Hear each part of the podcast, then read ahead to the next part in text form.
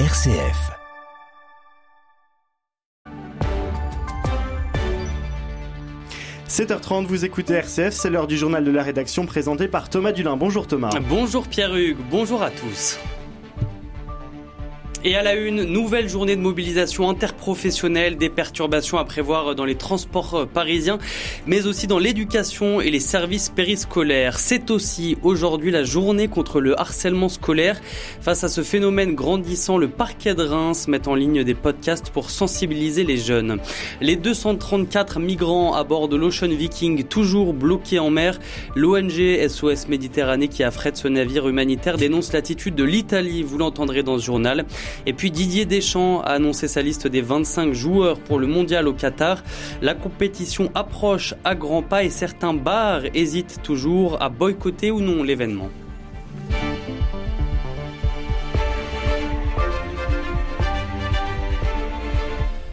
Comme prévu, journée noire attendue dans les transports en commun parisiens. Une bonne partie des lignes de métro perturbées ou carrément interrompues. C'est difficile également dans les RER. E les syndicats de la RATP réclament des hausses de salaire. Ailleurs en France, la grève s'annonce un peu moins suivie, mais certains secteurs sont tout de même mobilisés.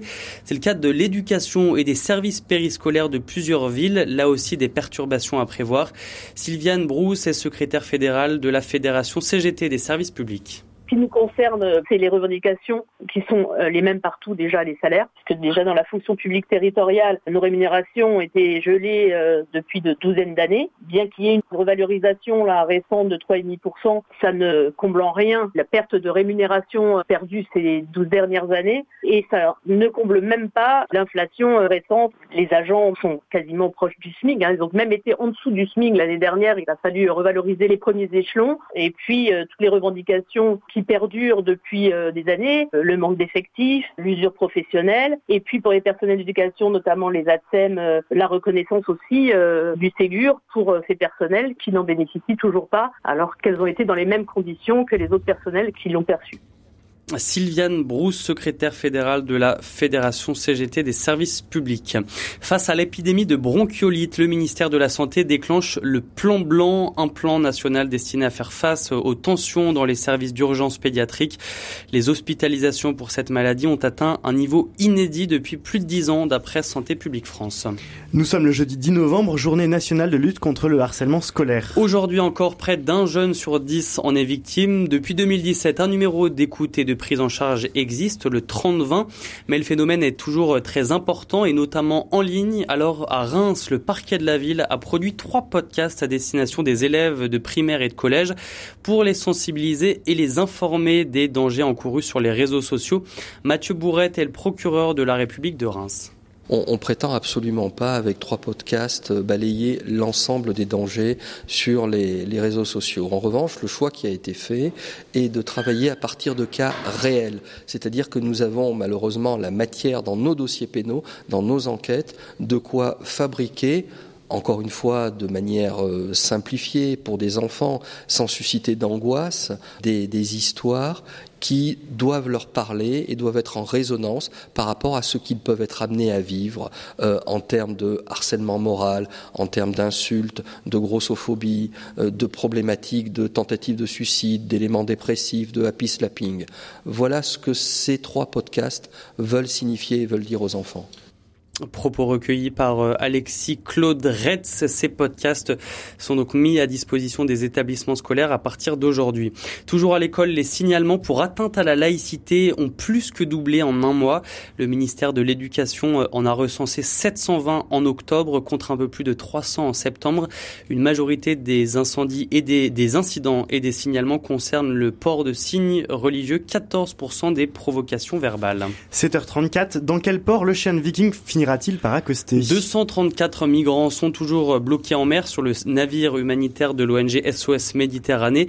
Un véritable bras de fer diplomatique s'est engagé entre la France et l'Italie. Paris dénonce le refus inacceptable du gouvernement italien d'accueillir le navire. Alors après l'Aquarius, il y a quatre ans, cet épisode met de nouveau en lumière le dysfonctionnement de la mécanique migratoire européenne. Le président de SOS Méditerranée, François Thomas, dénonce ce matin la position de l'Italie le, le, nouveau gouvernement italien qui a émis des décrets euh, et qui ne respecte pas les, les règles de base euh, du droit de la mer. des règles qui ont été reprises dans des règlements européens. Puis, je dirais au même au-delà, c'est un devoir moral, mais c'est également les valeurs de l'Europe qui ne sont pas respectées, de dignité humaine. Nous sommes au milieu d'une sorte de bras de fer politique entre différents États européens. Il est clair qu'il faut une solidarité avec l'Italie et avec Malte, qui sont des, premiers, des pays de ce qu'on appelle de première arrivée.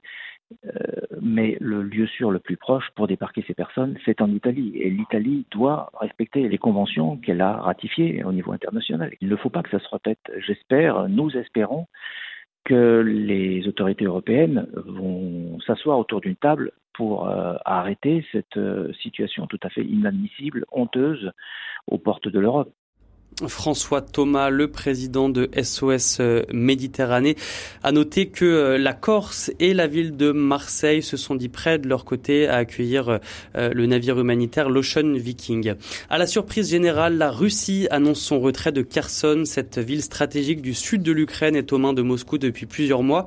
Kiev tente d'en reprendre le contrôle ces dernières semaines, mais l'annonce du retrait a été accueillie avec prudence par le président ukrainien Volodymyr Zelensky qui craint un piège Toujours dans ce contexte de guerre, Vladimir Poutine ne se rendra pas au sommet du G20 qui se tient mardi prochain en Indonésie. Il sera représenté par son ministre des Affaires étrangères, Sergei Lavrov. Joe Biden veut retenir le positif. Le président américain et son parti démocrate pourraient perdre la majorité à la Chambre des représentants, mais les résultats des midterms ne sont pas encore définitifs et il faut bien le dire, la vague républicaine emmenée par Donald Trump n'a finalement pas eu lieu. Ce dernier a même reconnu des scores décevants. L'ambiance était donc un peu différente pour l'actuel locataire de la Maison Blanche. Joe Biden a pris la parole hier soir. Je pense que c'était un bon jour pour la démocratie. Et je pense que c'était aussi un bon jour pour l'Amérique.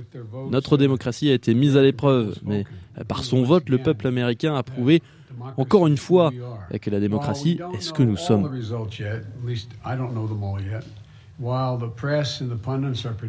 La presse avait prédit une, une géante vague républicaine.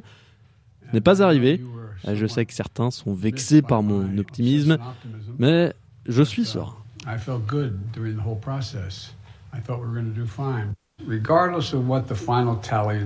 Quel que soit le résultat final, je suis prêt à travailler avec euh, l'opposition républicaine. Et le peuple américain attend que les républicains travaillent avec moi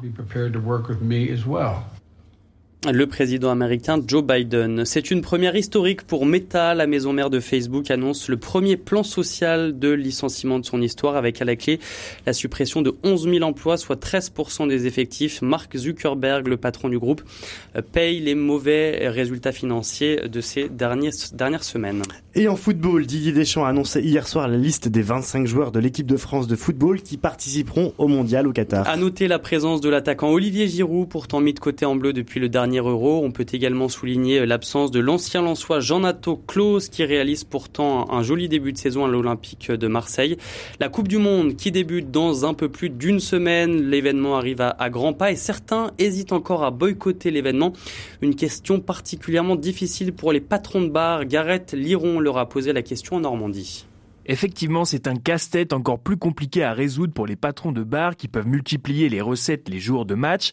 Pour Frédéric, patron d'une brasserie de Coutances, son choix n'est pas encore fait. Je suis assez partagé sur le sujet. Je peux comprendre qu'un gamin de 9 ans qui voit pas tout le battage qu'il y a eu en ce qui concerne le Qatar, euh, lui, il veut juste voir son équipe. Et d'un autre côté, euh, marquer le coup pour justement euh, expliquer qu'on n'est pas d'accord avec ce qui s'est passé. voilà. Victor Guérin, gérant d'Abar un peu plus loin, a quant à lui déjà pris sa décision il diffusera bien la compétition. Je vais pas boycotter euh, la Coupe du Monde, c'est pas que je suis pour, c'est pas que je suis contre.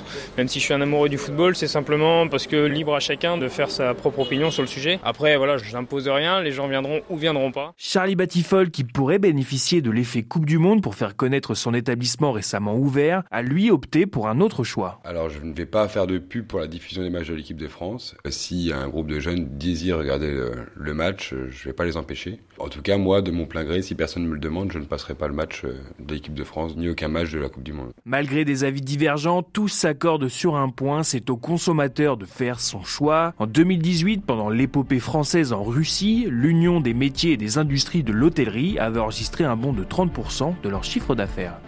Et voilà pour ce reportage de Gareth Liron de RCF Normandie. Merci beaucoup Thomas Dulin pour le journal de la rédaction. À suivre sur RCF, les trois questions A.